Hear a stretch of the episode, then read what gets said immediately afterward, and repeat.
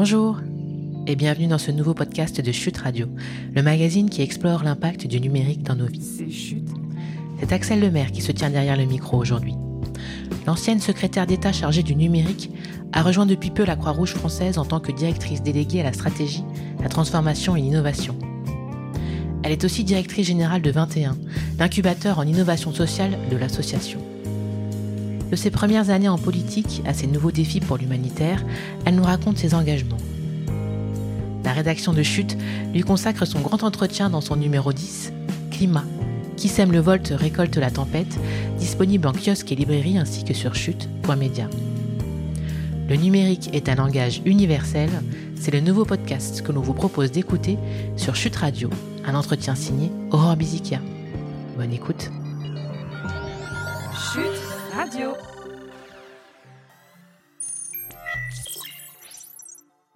Bonjour Axel Lemaire. Bonjour. Euh, merci d'avoir accepté de répondre aux questions du magazine Chute, le magazine euh, de la culture numérique. Alors je vous interroge dans le cadre d'un grand entretien à apparaître dans le numéro 10 du magazine qui sort en juin 2022, quelques jours après les législatives. Femme politique et femme du numérique, on vous connaît pour votre rôle de secrétaire national du Parti socialiste aux droits de l'homme et de 2012 à 2017 pour votre responsabilité de secrétaire d'État chargé du numérique pendant la présidence de François Hollande. Vous avez rejoint en janvier dernier la Croix-Rouge française et vous êtes aujourd'hui directrice déléguée à la stratégie, la transformation et l'innovation, ainsi que directrice générale de 21, l'incubateur en innovation sociale de l'association. Exactement. L'acronyme pour ma direction, c'est CITI. Ceux qui connaissent un peu mon parcours politique comprendront le clin d'œil qu'il y a derrière cette appellation. Donc CITI, c'est pour stratégie, innovation, transformation, impact. C'est pas exactement la même City que celle de Londres. Alors justement, euh, parlons de votre parcours. Si, vous le voulez bien, euh, vous avez fait des études de, sciences politiques et de droit. Qu'est-ce qui vous a donné envie de, participer euh, à la vie politique et à la vie de la cité? Je crois que cette envie, elle, elle est en moi depuis très longtemps. Euh, donc la question, c'est plutôt qu'est-ce qui m'a fait franchir le pas de l'entendre euh, et de, l'écouter? Je dis qu'elle est en moi depuis très longtemps parce que j'ai ce souvenir quand j'étais enfant, mes parents avaient collé sur la porte de ma chambre une caricature d'un tout petit enfant qui criait liberté, euh, égalité, fraternité. Euh, et j'avais comme ça des aspirations qui, qui, dépassaient ma petite personne. en revanche, je n'ai pas franchi ce pas euh, au moment de mes études et après mes études. Et c'est ce qui m'interroge. Qu'est-ce qui a fait que euh, je, l'ai franchi lorsque j'étais en Angleterre euh, et lorsque j'étais plus adulte? Et en fait, la réponse, elle est dans le fait que j'ai eu confiance et que j'ai osé. Et j'ai osé parce que les circonstances s'y prêtaient, parce qu'il y avait moins d'enjeux politiciens depuis l'étranger parce que euh, la circonscription des Français euh, de l'étranger en Europe du Nord était nouvellement créée, parce que je n'étais pas connue et parce que d'autres y ont cru avant moi. Ça m'interpelle parce que je me dis, mais quel chemin parcourir pour poser un acte de candidature lorsqu'on est une jeune femme euh, comme ça, plutôt éloignée des cercles politiques. Et du coup, ça me fait poser un regard euh, très encourageant et bienveillant sur les jeunes femmes qui aujourd'hui euh, se, mettent sur ce chemin parce que c'est pas évident, c'est pas facile. Et justement, enfin, ce chemin de la politique, c'est vos parents vous y avez quand même euh, amené d'une certaine façon? Oui, euh, je crois que j'ai eu la chance de baigner, euh, en tout cas ce que je considère comme une chance dans un, environnement assez politique, une famille dans laquelle il y avait des discussions. Mon père est professeur, ma mère était euh, bénévole dans plusieurs associations, notamment qui accueillaient des réfugiés. À l'époque, lorsque j'étais enfant au Canada, c'était beaucoup des boat people qui venaient d'Asie du Sud-Est. Il y avait aussi euh, les dictatures euh, sud-américaines qui euh, ramenaient des populations migrantes en Amérique du Nord. Et donc j'ai été assez jeune éveillée à ces enjeux. Et ensuite, ça se cultive, ça se cultive beaucoup par des lectures, par des rencontres, par une curiosité qui est toujours là et qui est, qui est l'élément qui me fait toujours avancer. Mon souhait le plus cher, c'est que je sois toujours curieuse à la veille de ma mort, en fait. Je trouve que c'est un euh, c'est un cadeau du ciel, la curiosité. Et vous aviez quoi comme envie à ce moment-là quand on rentre en politique? On a envie de. C'est quoi qui nous, qui nous motive? L'action. L'action et euh, cette, euh, cette idée un peu folle que euh, peut peut-être contribuer à changer l'ordre des choses lorsqu'on le trouve trop injuste.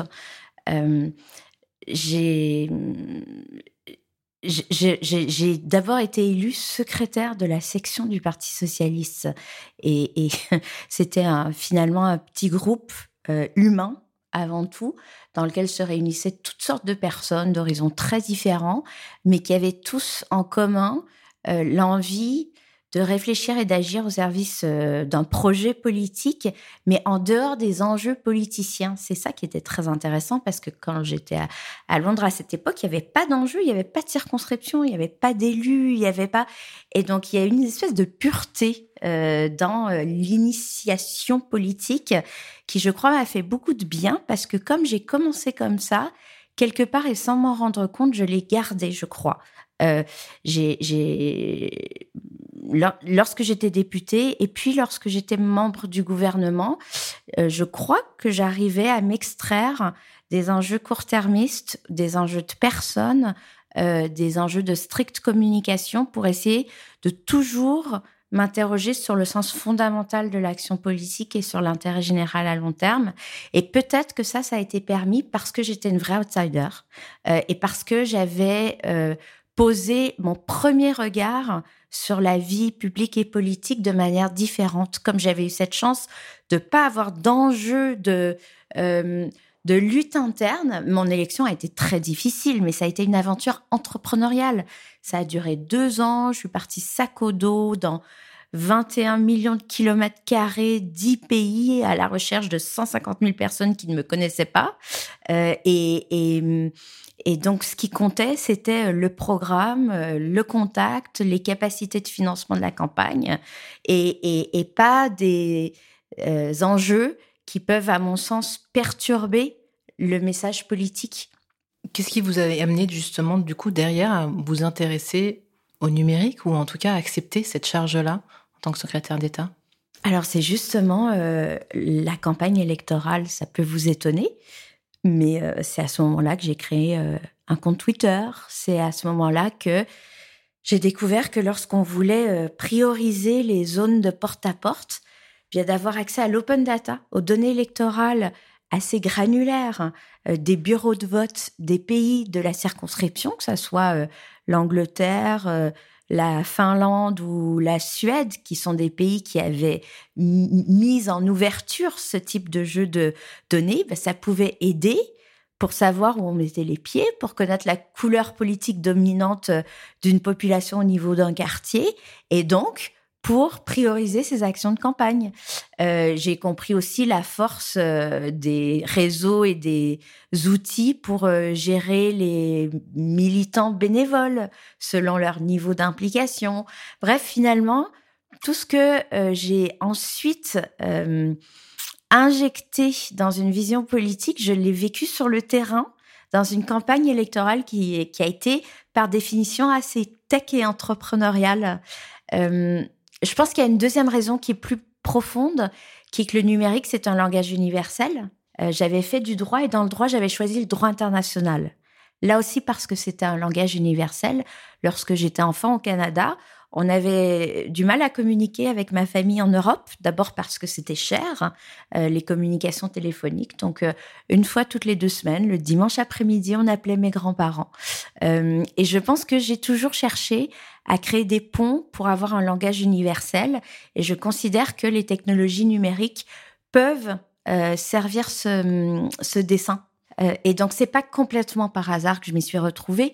C'est aussi un des rares domaines qui permet de marier des thématiques économiques autour de la création de valeur par les individus, par les organisations, quelle que soit euh, euh, leur forme, entreprise, association ou autre, mais aussi les droits humains, les enjeux de liberté publique. Tout ça a basculé en ligne aujourd'hui, prennent des formes numériques et finalement des sujets dans lesquels ces deux thématiques se croisent, il n'y en a pas beaucoup et je trouve que ce sont les plus intéressants.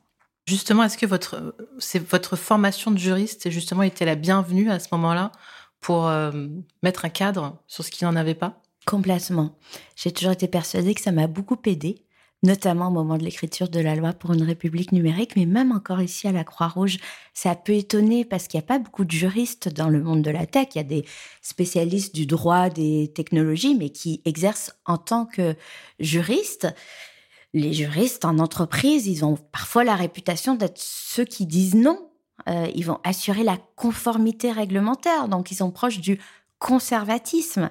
Et en fait, je trouve qu'au contraire, lorsqu'on comprend le droit comme étant une matière vivante qui accueille les évolutions du monde et, qui, et qui doit évoluer, euh, ça devient un outil très puissant en fait.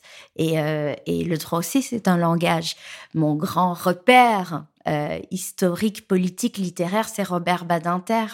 Et Robert Badinter, il a toujours été un homme de droit euh, avant d'être un homme politique. D'ailleurs, un ouvrage euh, le concernant qui porte ce nom. Pour moi, c'est un peu une, boussole de, de, pouvoir m'appuyer sur le cadre du droit et sans doute aussi sur l'éthique du droit pour ensuite essayer de renverser la table et de bouger les murs, mais quand même savoir dans quel cadre ça s'insère. Justement, il y a besoin d'éthique. Euh, dans le numérique, il y en avait d'autant plus besoin il y a dix ans en arrière. Il y en a encore mm, besoin aujourd'hui. Euh, selon vous, qu'est-ce qu'on a gagné ces, dix dernières années grâce à vous et grâce à, ceux qui vous ont succédé Et qu'est-ce qu'il faudrait encore euh, apporter? Je crois qu'on a gagné en maturité collective. Aujourd'hui, il y a un regard plus mûr et moins naïf sur les enjeux liés au numérique. C'est vrai que à l'époque où j'étais au gouvernement, euh, dès qu'on parlait d'intervention, euh, notamment publique, mais voire euh, de force des collectifs citoyens en ligne, de, on pouvait taxer d'être contre l'innovation. Il y avait un modèle unique, celui de la Silicon Valley, qui lui-même imposait des modèles liés au financement, au droit du travail, euh, à la manière de créer et de répartir les richesses. Et il y avait pas tellement de place euh, pour des visions alternatives. Et l'Europe à l'époque a perdu euh, dans l'affirmation d'une vision qui soit européenne. Et quand je dis ça, c'est pas pour opposer les cultures, les continents, les économies les unes contre les autres. C'est parce que je crois qu'il faut être très lucide euh, sur euh, les, défis qui se posent derrière une forme de domination économique. Il n'y avait pas ça à l'époque. Et donc, oh, j'espère avoir modestement contribué à cette prise de conscience du fait que euh, les technologies ont un tel impact, non seulement économique, industriel, mais aussi social, sociétal, géopolitique, qu'elles deviennent absolument indispensable à la compréhension du monde et surtout à la définition des réponses aux solutions des grands défis du monde. Aujourd'hui, vous êtes euh, justement, euh, vous faites partie de la Croix-Rouge, association humanitaire, pardon. En quoi c'est devenu un outil pour vous, justement, euh, dans votre métier d'aujourd'hui? Est-ce que le numérique peut être une aide aux actions de, l'association, donc la Croix-Rouge ou, ou 21 incubateur Mais complètement. Je reviens euh, sur la question précédente, sur euh, peut-être plus concrètement euh, ce qui a été mis en œuvre et ce que je retrouve aujourd'hui en fait. Je trouve ça, il y a un côté un peu magique. Vous voyez par exemple l'open data. Ce principe introduit dans la loi pour une république numérique, qui date donc de 2016, qui, selon lequel les administrations publiques doivent ouvrir par défaut les données qu'elles produisent, par défaut, par principe par design. Euh, à l'époque, franchement, c'était un peu abscon euh, pour euh, la plupart des gens. Il y a eu la pandémie. il y a eu des initiatives citoyennes autour de l'utilisation de la collecte, de, du croisement, de la visualisation de jeux de données qui ont permis notamment aux journalistes de mieux suivre les évolutions de l'épidémie. Et tout d'un coup, il y a eu une révélation. On a compris ce à quoi servait l'open data. Et j'arrive à la Croix-Rouge, la guerre en Ukraine éclate, et là, je me dis, mais comment suivre les flux des populations ukrainiennes qui fuient euh, le pays et traversent l'Europe? Comment mieux coordonner les réponses entre pays européens Comment mieux organiser notre réponse à nous, Croix-Rouge française, à l'arrivée, à la gare du Nord, à la gare de l'Est, à Lyon, euh, autrement que par on appelle le chef de gare à Strasbourg qui appelle son copain à Berlin pour savoir combien il y a de personnes dans le train. Donc, euh, euh, en fait, cette résonance des sujets, notamment d'open data et plus généralement de stratégie d'utilisation des data, je la vis au quotidien aujourd'hui à la Croix-Rouge. Euh, de manière générale, l'innovation, c'est une réponse indispensable à la gestion de crise, ce qui n'est pas évident à dire parce que quand on est en gestion de crise, tout est urgent donc on fait ce qu'on sait déjà faire. On va pas se lancer dans des prototypages euh, et dans des POC, dans des proof of concept. Et en réalité, c'est en temps de crise qu'on apprend le plus, qu'on teste le plus, qu'on expérimente et qu'on arrive à tirer les leçons pour la suite. Euh, et donc, euh, cette guerre en Ukraine, elle est une occasion pour la Croix-Rouge française d'améliorer ses réponses en matière d'accueil, en matière d'hébergement d'urgence, en matière euh, de soutien par l'aide alimentaire, par des dons en nature, par euh, l'apprentissage du français, etc. Et tout ça, ça se fait enfin, déjà avec un esprit d'innovation, de plus en plus avec des outils, de plus en plus en B2C, c'est-à-dire que on peut aujourd'hui se tourner directement vers nos bénéficiaires, euh, vers ceux qui vont bénéficier des services de la Croix-Rouge on peut faire du bien meilleur reporting, suivre en quasi temps réel la réalité des actions menées et donc être beaucoup plus redevable vis-à-vis en particulier des donateurs, donc de ceux qui, euh, croient en la Croix-Rouge et, qui nous demandent de rendre des comptes et c'est normal. Donc en fait, euh, l'innovation et les technologies sont dans ce secteur un élément central de notre capacité de réponse aux crises. Et en fait, c'est de plus en plus vrai parce qu'on le voit, là, la multiplication des crises, elle est réelle, elle est réelle dans nos quotidiens. Euh, la crise ukrainienne, c'est comme une crise humanitaire telle qu'on a pu euh, en voir en cas de catastrophe naturelle dans des pays en voie de développement, mais qui arrive au cœur de l'Europe. Et ça, on ne sait pas faire au début. Euh, on, sait traiter des problèmes sociaux, mais structurels et qu'on connaît déjà. Euh, quand c'est une population qui arrive qu'on ne connaît pas, dont on ne connaît pas les besoins spécifiques, euh, les envies, c'est beaucoup plus compliqué. Et ça, il va falloir se préparer. Mais c'est euh, une nouvelle réalité dans laquelle notre ère est entrée, notamment du fait du changement climatique, des flux migratoires et des crises impromptues, imprévues. Il y en aura de plus en plus et elles seront de plus en plus violente. Euh, euh, d'où cette capacité pour une grande organisation sociale comme la Croix-Rouge à s'adapter en permanence. Et le seul moyen de s'adapter en permanence, c'est l'innovation. D'où la création de 21, l'incubateur. C'est justement pour apporter l'innovation euh, à la Croix-Rouge? Oui, tout à fait. Alors, à la Croix-Rouge, mais j'espère aussi à tout l'écosystème d'innovation sociale et au monde sanitaire, social et socio-médical la plus-value d'un accélérateur d'innovation comme 21, c'est vraiment d'offrir le terrain d'expérimentation interne et propre à la Croix-Rouge à des innovateurs.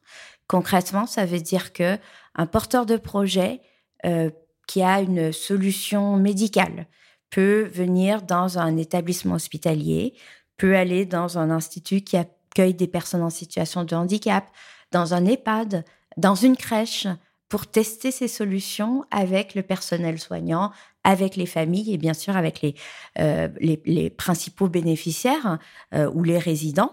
Euh, et, de la même manière, on peut utiliser notre réseau bénévole. La Croix-Rouge, c'est 630 établissements. On le sait pas forcément, mais il y a plus de 17 000 salariés dans le réseau des établissements de la Croix-Rouge, mais c'est aussi 60 000 bénévoles qui font essentiellement du secourisme et de l'action sociale sous plusieurs formes, des dizaines de types d'activités réparties sur l'ensemble des territoires. Donc c'est un laboratoire géant en ébullition. Et quand on mélange des entrepreneurs qui arrivent avec une idée, un projet très innovant avec des bénévoles, ou avec des volontaires de la Croix-Rouge, y compris des salariés, des collaborateurs. Ça fait, ça bouillonne, ça bouillonne. Et donc, 21 euh, accompagne ces projets sur des durées euh, donner des thématiques spécifiques grâce à des partenaires extérieurs pour euh, essayer de favoriser bah, ce bouillonnement. Et justement, vous qui avez cette vision de l'innovation telle qu'elle est vécue peut-être en Amérique du Nord et l'innovation telle qu'elle se pense ou qu'elle se fait aujourd'hui en France, est-ce que vous avez l'impression qu'on va dans le bon sens, notamment dans cette course euh, à la licorne? On peut avoir l'impression que la France et que l'Europe se lancent dans une course à la licorne pour venir en compétition avec les, grands, grands noms du numérique mondiaux. Est-ce que c'est ça? Le fait d'avoir euh, euh, changé la perception de l'entrepreneuriat, le fait d'avoir valorisé les personnalités qui prennent des risques, euh, qui se disent j'ai une grande ambition, j'ai une idée géniale et je vais essayer de la mettre en œuvre. Ça, je trouve que c'est très très très positif. Et c'est vrai que euh, c'est euh, quelque chose qui est assez propre au départ à la culture nord-américaine et notamment à la Silicon Valley. Euh, le fait d'avoir agi sur les circuits de financement pour permettre à ces gens qui ont des bonnes idées de trouver l'argent qui feront que les idées se développent, c'est bien aussi. C'était un vrai besoin. Moi, je me souviens, il y a dix ans, quand je croisais un start-upper, en général, au bout de trois minutes, euh, il me disait oui, mais en fait, finalement, euh, euh, même si on se revoit dans six mois, moi, de toute façon, ça y est, j'ai signé, je pars pour les États-Unis. pourquoi? Parce que c'est là qu'il y avait des financements. Aujourd'hui, et notamment grâce à la Banque publique d'investissement, hein, mais aussi par, une redynamisation et une ouverture à des capitaux étrangers de, de, de l'écosystème de financement, c'est moins le cas. en revanche, si par licorne, au-delà de l'animal mythique qui fait rêver, on entend une structure ultra-capitalistique valorisée à des milliards de dollars, mais totalement à côté de la, d'abord de la réalité de la valeur, donc des indicateurs, y compris financiers, hein, qui sont quand même pas forcément toujours dans les clous, euh, euh, quitte à ce que euh, ça soit révélé au moment d'une entrée en bourse et à un déni et un aveuglement quant à l'impact social et à l'impact environnemental. Alors non, non, si c'est ça, si c'est ça une licorne, je trouve que c'est pas du tout ce dont on a besoin. et je vais même plus loin dans le raisonnement. si c'est uniquement pour enrichir l'entrepreneur qui a eu l'idée, c'est pas un modèle de société. Et donc on importe euh, et on copie-colle quelque chose qui coince euh, dans la culture européenne et notamment française. Et je suis pas certaine qu'à ce jour, on ait trouvé le bon modèle.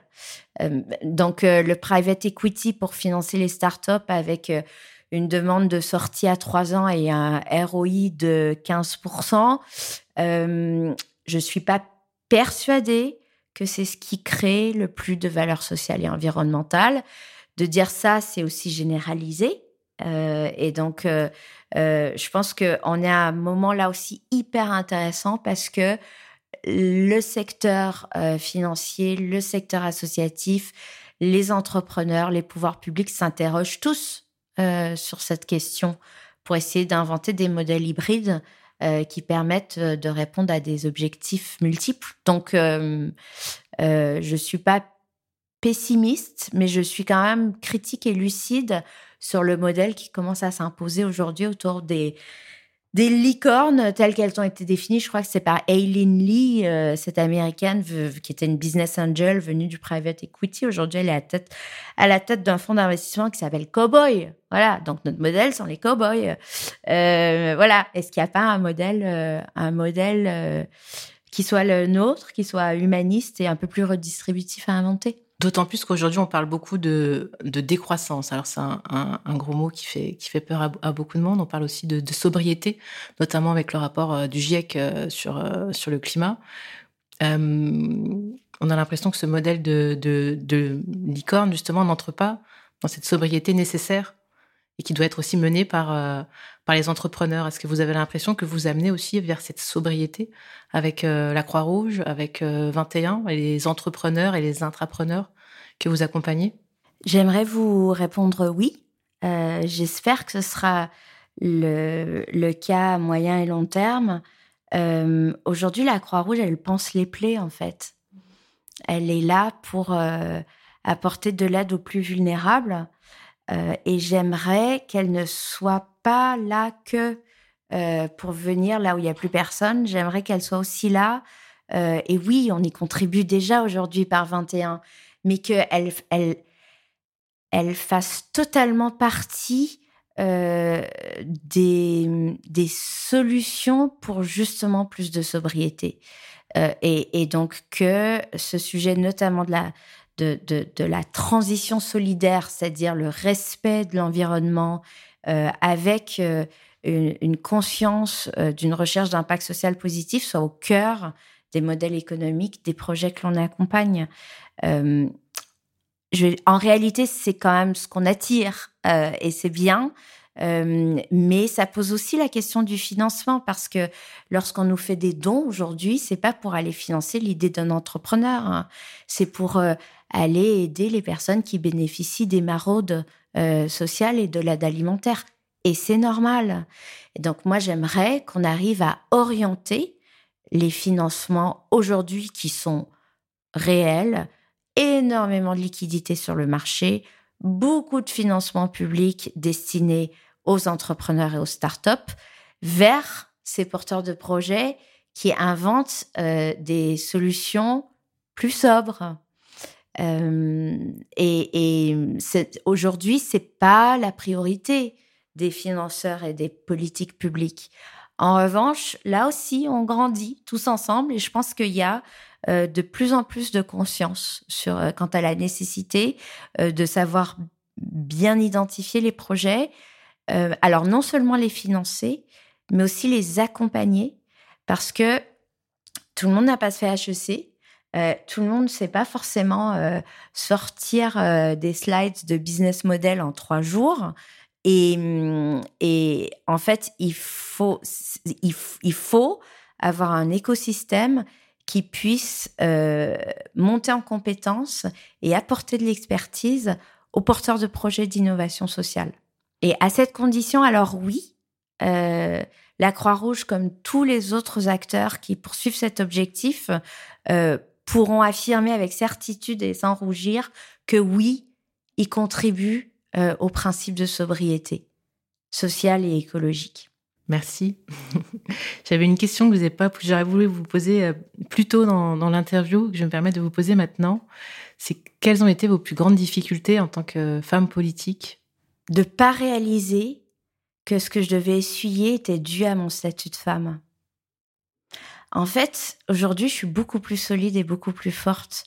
Je le vois venir à 1000 kilomètres. J'ai des antennes. Quand j'ai démarré en politique, j'avais pas ça.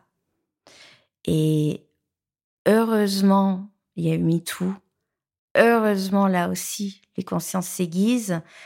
Et donc, lorsqu'on a soi-même la conscience des abus, des discriminations, des comportements sexistes, dans cet environnement qui désormais est plus à l'écoute, on peut le dire et le dénoncer. Mais lorsqu'on s'en rend pas compte soi-même, c'est quand même un problème. Donc, euh, ma plus grande difficulté, ça, n'a pas été. Enfin, je pourrais vous raconter plein d'anecdotes dans lesquelles je me suis retrouvée face à des comportements sexistes, mais comme j'arrivais pas à le dire, à les identifier et donc à les dénoncer comme tels, euh, euh, ben je m'en sortais pas. Donc euh, je, je pense que ça, commence par là, en fait, par euh, euh, l'empouvoirment, l'encapacitation des femmes à nommer. On est en plein dedans, hein, c'est ce qui se passe en ce moment. Et c'est ultra positif.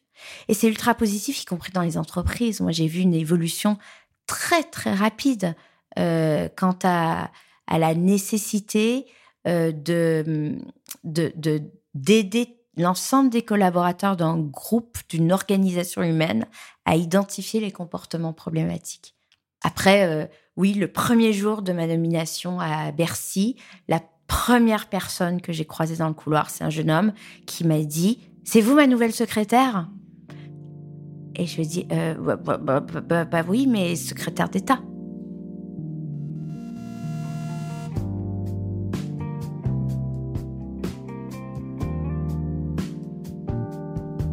Et voilà, cet entretien est maintenant terminé. Retrouvez tous les articles sonores, podcasts et conférences sur Chute Radio. Si vous souhaitez encourager notre format sonore, n'hésitez surtout pas à laisser un avis 5 étoiles et à en parler autour de vous. À bientôt!